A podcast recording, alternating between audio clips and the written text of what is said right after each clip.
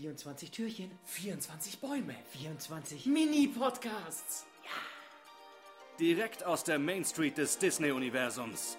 Hier sind Tom und Alex. Hier bekommt ihr Unhidden Mickey. Adventskalender! Hallo und herzlich willkommen zur 15. Folge des Adventskalenders von Unhidden Mickey. Äh, So heißt unser Podcast. Und gegenüber von mir sitzt jetzt Alex Balek. Äh, Mein Name ist Tom von der Isar. Und wir reden jetzt über den nächsten Baum. Vielleicht hat der ein oder andere jetzt erst eingeschaltet, weil er gesagt hat, Peter Pan ist sein Thema, darum geht es nämlich heute. Und wir haben den Baum zu Peter Pan. Und wir haben aber nicht nur den Baum, sondern wir haben alle Bäume. Christmas Tree Trail. Ähm, genau, und da stehen ganz viele Bäume. Und wir schauen uns aber heute den von Peter Pan an.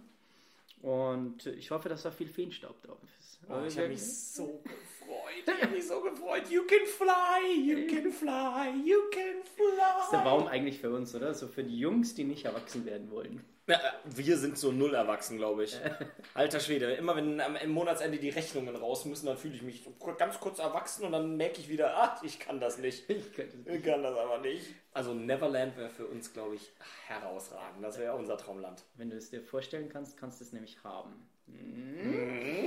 1953 ist der rausgekommen. Krass, ne? 1953. Also Peter Pan ist einfach eine tolle Geschichte. Das ist einfach der Junge halt, der nicht erwachsen werden will. Was ich so toll finde, da stecken auch so viele Sachen irgendwie von Walt Disney auch, von, von ihm, von, von seinen Überzeugungen. Ich sage ja auch immer, es gibt ja diese Fat Five Charaktere bei Disney. Mickey Mouse, Minnie Mouse und so weiter, wer kennt sie alle? Pluto, Goofy. Und dann gibt es diese Charaktere, die nicht wirklich zu diesem inneren Zirkel gehören, aber wir reden hier über Jiminy Cricket und eben auch Tinkerbell, die immer und immer und immer wieder in diesem Disney-Universum auftauchen. Tinkerbell hast du zum Beispiel im Disney Park, sie fliegt vom Schloss im Magic Kingdom während des Feuerwerks zur Seite runter vom Schloss. Sie startet am Schloss und schwebt dann rüber. Einfach grandios, so ein totaler magischer Moment. Und Tinkerbell gehört damit für mich absolut verankert in die DNA von Disney. Es gibt, glaube ich, nichts Besseres und jeder kennt diesen Film. Zumindest Tinkerbell. Tinkerbell erinnerst du dich natürlich daran. Also das kennt man ja auch so. Hat ja auch schon eigene Serien gehabt. Und äh, ich, ich habe mir gerade so gedacht, im Park gibt es einen männlichen Tinkerbell-Darsteller. Das wär's mal. Wenn sie, wenn, wenn sie damit anfangen. Ich weiß nicht, ob es es gibt äh, mittlerweile so, aber Soll ich ganz kurz was verraten? verrat mal was. Okay, pass auf. Das ist jetzt wirklich Disney Magic gebrochen, aber die Tinkerbell, die im Magic Kingdom in Florida vom Schloss runterfliegt, ist ein Mann.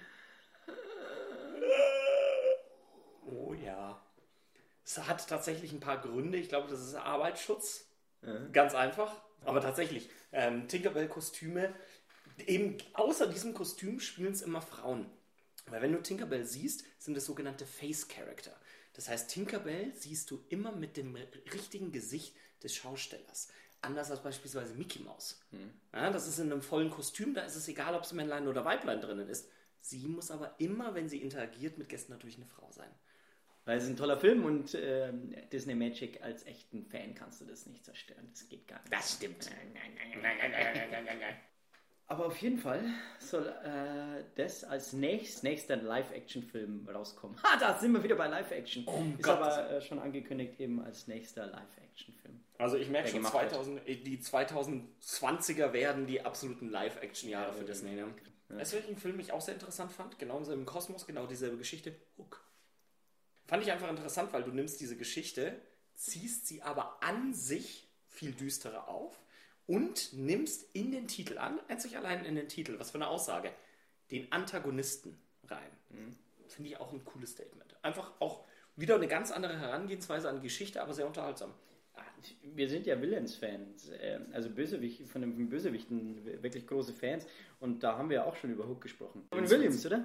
Robin Williams. Hat damit gespielt, natürlich. Also deswegen äh, kennen den wahrscheinlich noch mehr Leute, die gar nicht so äh, jetzt auf Disney hooked sind oder sowas. So. Oh, Hätte jetzt noch Robbie Williams die Musik dazu gemacht, würde der Film noch mehr durch die Decke gehen. Aber Oh mein Gott. naja. Ich war ja gerade erst in einem Theaterstück. Peter Pan, Apanto. Nein, Tom, wirklich. Erzähl mir mehr.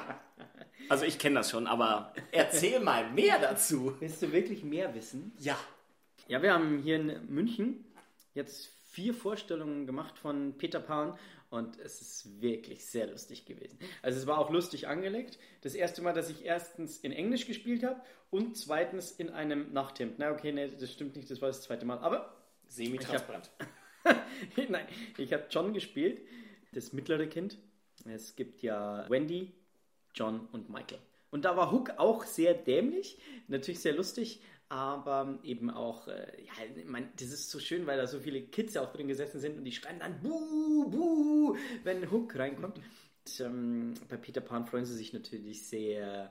Und ähm, Tinkerbell war bei uns eine alte, etwas äh, gesetztere Dame, die aus einem Schacht dann hochgekommen ist, weil sie dann eben zu Leben erwacht. Vorher war sie immer nur so ein Licht, äh, das Peter Pan dann in der Hand gehalten hat und äh, das bei uns irgendwie rumgeflogen ist. Und sie ist dann zu, sie darf ja nur einmal im Leben zum äh, Leben erwachen, also äh, in, Menschengröße sozusagen zum, zum Leben kommen und dann muss sie wieder diese kleine äh, feenhafte Gestalt werden.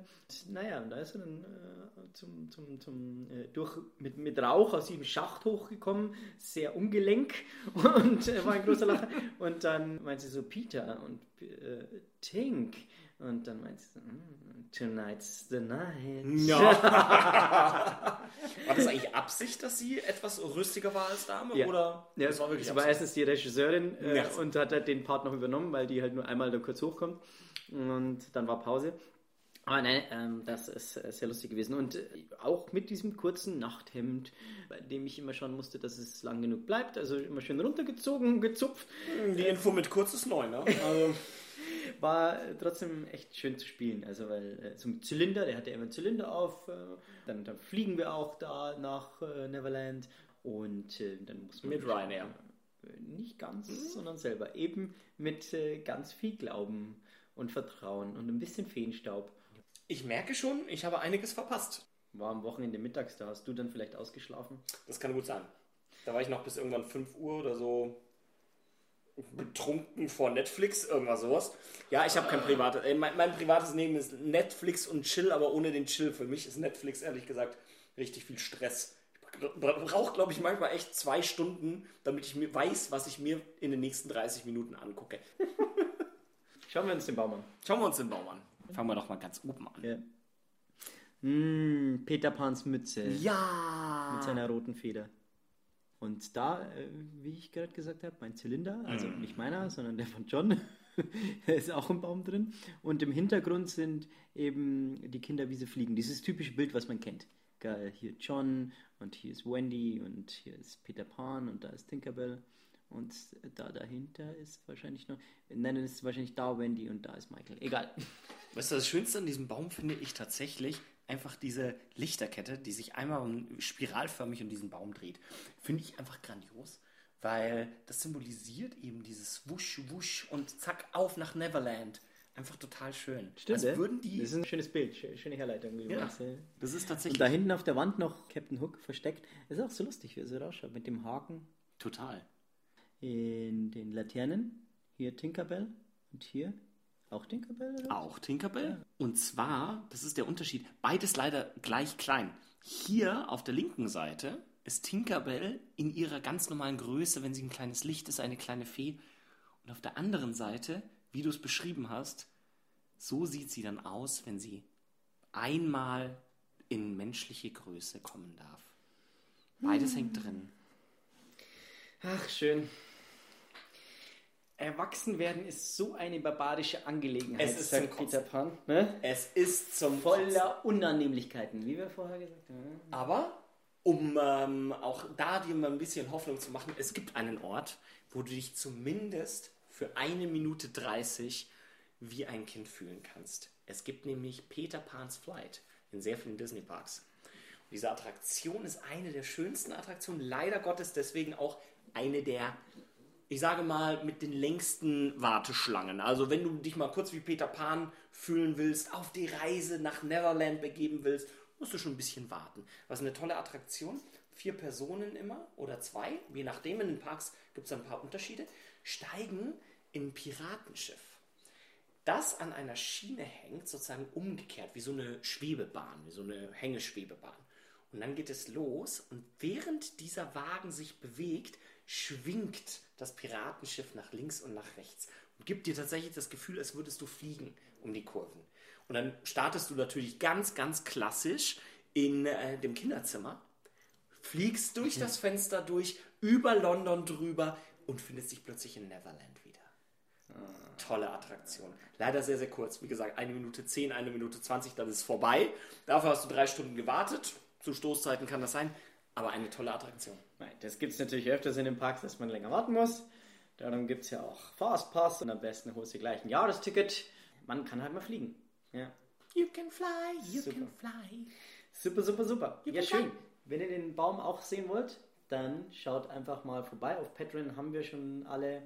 Aber wir haben auf Patreon auch gerade eine Aktion. Da bekommt ihr eine besondere Postkarte von uns. Und die wird auch der Alex unterschreiben. Ne? Ja, natürlich, warte. Ja, und die könnt ihr da haben. Bis Weihnachten geht die Aktion noch. Und bis dahin machen wir auch noch unsere kleinen Folgen. Ich So danke dir schon mal. Ich danke dir. Wir hören uns morgen. Oh ja, ich freue mich. Ein tolles Thema. Aber sag nie auf Wiedersehen, weil auf Wiedersehen bedeutet wegzugehen. Und wegzugehen bedeutet zu vergessen. 24 Türchen, 24 Bäume. 24 Mini-Podcasts. Ja.